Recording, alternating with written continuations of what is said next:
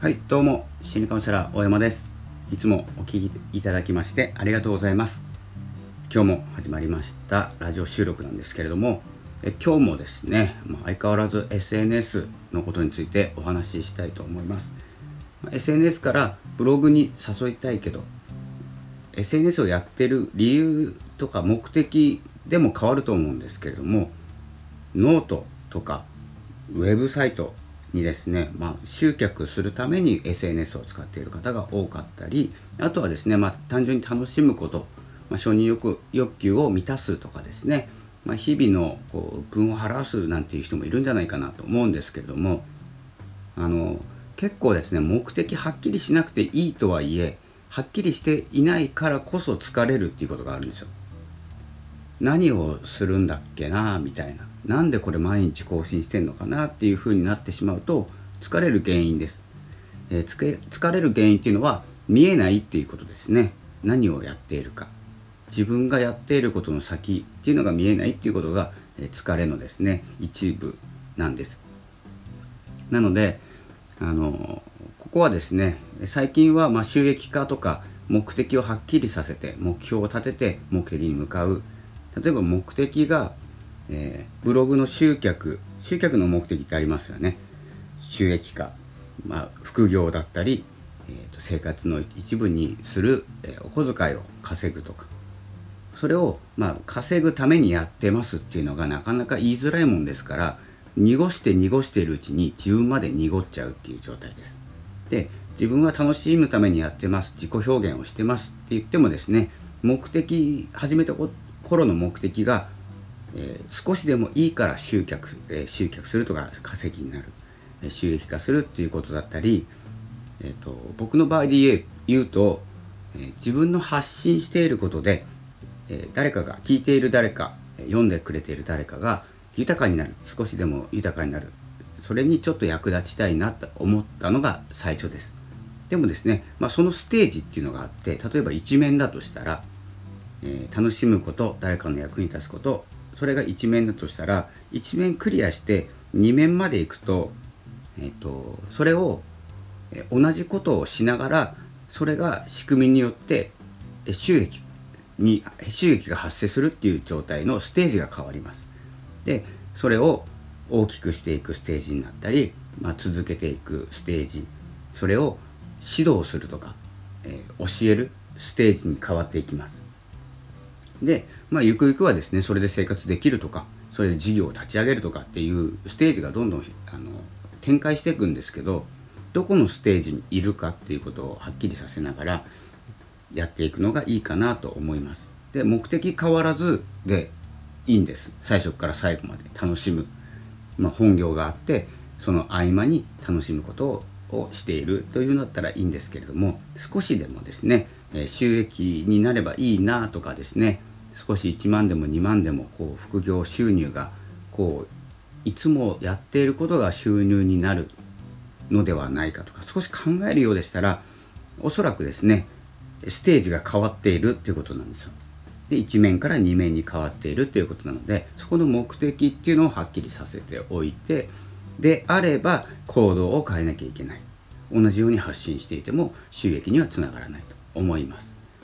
と思いましてえ、SNS から、え、ブログに誘いたいけど、え、まあ、ノートでいいのかなっていう今日はタイトルでレターを書かせていただきました、まあ、レターの内容に関しては説明欄にリンクがありますのでよければ、えリンクを、えクリックして読んでみてください。でえっとですね、まあ、そのノートでいいのかっていうノートを引き合いに出したんですけれども何でもいいです。ハテナブログでも、えーと、とライブドアライブドアまだあんのかな分かんないんですけど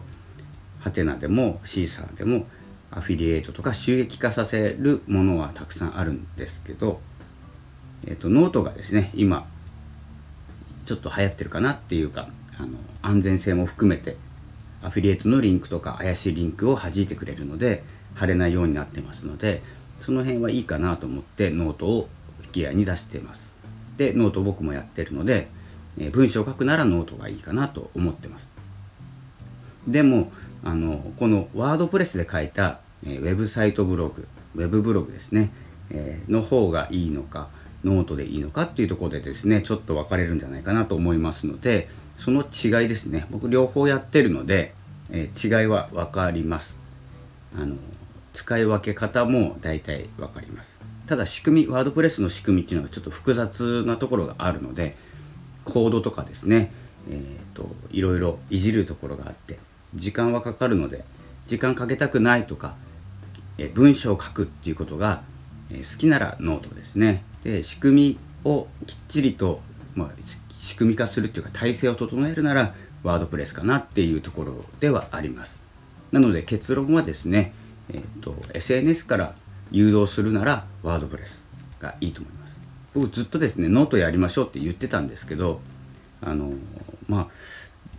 1月2月ぐらいからクラブハウス、えー、始めてあとはですね音声スタンド FM とか、まあ、ヒマラヤポッドキャストなど音声が動くと同時に、まあ、人が動いたんですよね。でノートのやる方も増えたんです。そしたらですねあのずっとノートも今5年目になるのかな。5年ぐらい経つんですけどちょっと荒れてるんですよ。荒れてるっていうのはあの文章を書きたい人文章を読みたい人こういう単純なそしてその記事をいい記事だから販売したい人とその記事をお金を出してでもいいから読みたい人という場所だったんですけどあのまたですね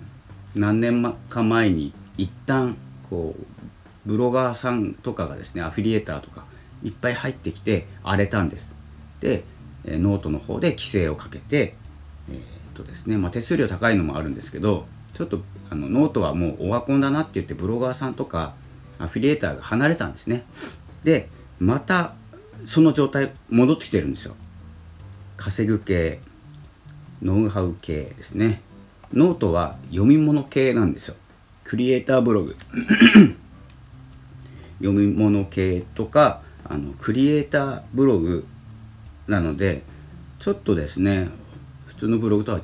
違うかなと思いながら使ってたんですけど最近ちょっとですねただの無料ブログシンプルな無料ブログみたいな形で使われ始めていてフォローバック100%とかですねまたわけのわからないことをですねやってる方ごめんなさい聞いてる方でそういう方いらっしゃったら申し訳ないんですけれどもえーと、そんな感じでですね、えーと、ノートが、まあ、荒れているって言ったらですあれ広がりすぎたかなと思います。ちょっと広がんなくていい場所に。なので今はノートに誘うよりもワードプレスがいいかなってちょっと意見が変わってます。なのでまだですねワードプレス 僕も再開してないので何とも言えないんですけどワードプレスで、えーとサイトを作ってやっていく。でノートのえっ、ー、となんだろう有料版？有料版にしてしてたんですけどそれもやめたんですよ。あれ月500円ぐらいかかるんですよね。で少しいろんな機能が使えるっていうものがあるんですけどそれならあのウェブサイト運営するのにいくらかかるかって言ったらもう1000円かかんないんですよ。月。なので500円払うか1000円払うか。でカスタマイズできる、まあ、作り変えることができる自由にできるってことを考えるとワードプレスの方がいいかなと思います。ただえっ、ー、と難しいです。ワードプレス。触るところいっぱいあるので、えー、ちょっと時間がかかると思いますので。簡単に文章だけ書きたいとか、えーと、仕組みあんまり知らなくてもいいからやりたいっていう方は note。で少し自分色に、染めたブログにしたい。えー、自分色が強いものを作りたいんであれば、え、 WordPress っていうような感じで使い分けていくといいと思います。次回ですねレターの方では、えー、 WordPress とノートの違い